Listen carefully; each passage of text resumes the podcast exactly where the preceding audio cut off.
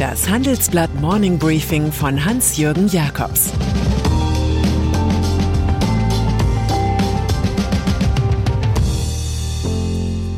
Guten Morgen allerseits. Heute ist Montag, der 14. März 2022. Und das sind unsere Themen.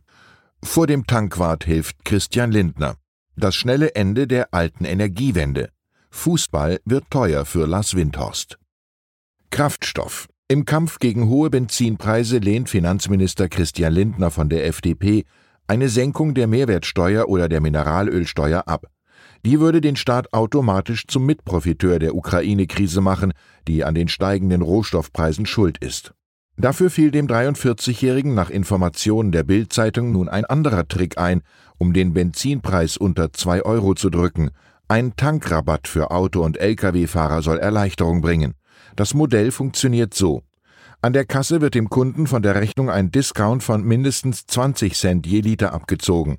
Wer 40 Liter für 80 Euro tankt, spart 8 Euro. Der Tankwart soll die Quittung später beim Finanzministerium einreichen. Auf dem Maßnahmenzettel der Bundesregierung steht nach unseren Informationen auch die Installation eines Russlandschutzschirms. Dabei zahlt sie Firmen für erlittene Schäden aus oder gewährt direkte Hilfen. Auch die Energiefirma VNG, eine Tochter des NBW-Konzerns, beantragt nach Juniper bei der staatlichen KfW Bankengruppe ein Milliardendarlehen. Nur so könne man einen Gaslieferstopp aus Russland gut überleben. Energiewende. Viele Menschen ahnen, dass die Politiker in Berlin derzeit eine Illusion verkaufen dass unser Leben und unsere Wirtschaftsproduktion weitestgehend wie gehabt weiterlaufen können, auch nach der Kriegserklärung Wladimir Putins an die Ukraine, an den Westen und an die Weltwirtschaft. Die stets propagierte, aber nur schwach praktizierte Energiewende müssen wir realistisch betrachtet einsargen. Zehn unbequeme Wahrheiten benennt unser Energieexperte Jürgen Flauger in seinem Leitartikel. Dazu gehören seine Empfehlungen, das Tempo beim Ausbau der erneuerbaren Energien deutlich zu erhöhen, den Kohleausstieg zu strecken, die Gespensterdebatte um Atomkraft zu beenden, die Wirtschaft nicht zu überfordern und mehr Atom- und Kohlestrom zu importieren. Mehr Energieeffizienz ist auch ein Weg, einer, den unsere Gastkommentatoren Veronika Grimm und Andreas Kuhlmann vorschlagen. Krieg in der Ukraine. Informationen machen die Runde, wonach es Fortschritte bei den Verhandlungen zwischen Russland und der Ukraine gäbe. Das ist die Sprache der Spekulation. Die Sprache der Realität ist eine andere. Da trägt die russische Armee den Krieg mit dem Bombardement eines Militärstandorts bis sechs Kilometer vor die polnische Grenze, also sehr nahe an das NATO-Territorium. Da hat Wladimir Putin, so die Financial Times und New York Times, China um militärische und wirtschaftliche Hilfe gebeten. Da fiel mit dem Amerikaner Brent Renault der erste Journalist in diesem Krieg. All diese Friedens- und Waffenstillstandsgerüchte könnten die Qualität jener Nachrichten haben, die kurz vor der Ukraine-Invasion zirkulierten. Danach zog sich ein Teil von Putins Truppen gerade zurück.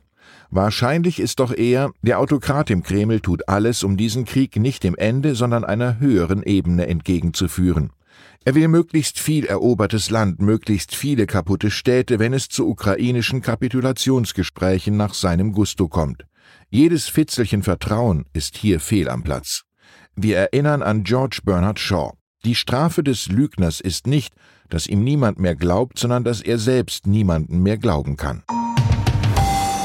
Cyberangriff. Die gegen Russland agierende Hackergruppe Anonymous hat offenbar folgenreich die deutsche Tochter des Ölstaatskonzerns Rosneft attackiert. Dabei sollen 20 Terabyte an Daten erbeutet worden sein. Das Bundesamt für Sicherheit in der Informationstechnik berät sich mit dem russischen Unternehmen, das den IT-Sicherheitsvorfall gemeldet hat. Auch habe die Behörde eine Cybersicherheitswarnung herausgegeben. Der Betrieb von Rosneft Deutschland, für 25 Prozent aller Rohölimporte verantwortlich, soll gestört sein.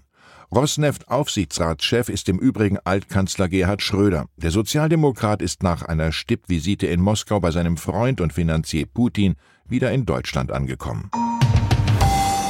Russland. Sie nennen ihn den CEO-Flüsterer, jenen einflussreichen Managementprofessor der US-Elite-Universität Yale, der sich auf einer Mission befindet. Jeffrey Sonnenfeld will die Wirtschaftselite vom Prinzip der sozialen Verantwortung überzeugen, von der Abkehr vom plumpen Shareholder-Value-Kapitalismus. Derzeit ist der 67-Jährige stolz darauf, dass schon mehr als 330 US-Firmen auf seiner Raus aus Russland-Liste stehen, unter anderem BP, Shell, Exxon, McKinsey, Bain, Boston Consulting, IBM, Meta, Apple, Alphabet. Viele CEOs wollten seiner Meinung nach als jemand angesehen werden, der das Richtige tut. Diese Listen gäben mutigen Vorstandschefs Selbstvertrauen und möchte gern mutigen Bestätigung, in ihren Gremien etwas zu wagen.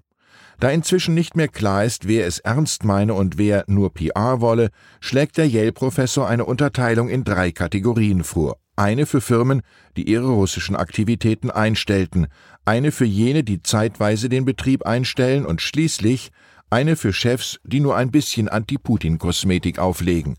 Die deutsche Variante einer solchen Liste würde man nur zu gerne studieren. Frauenquote. Am heutigen Montag wird der Europäische Ministerrat den Weg freimachen für eine Frauenquote von 40 Prozent in Aufsichtsräten börsennotierter Firmen.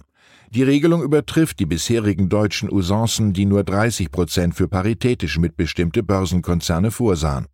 Nun müssen durch und durch maskulin geprägte Firmen wie Porsche SE, Siemens Healthineers und Kia Gen ihre Headhunter zur Frauensuche losschicken.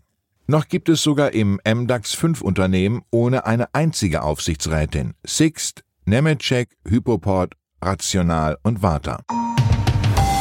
Fußball.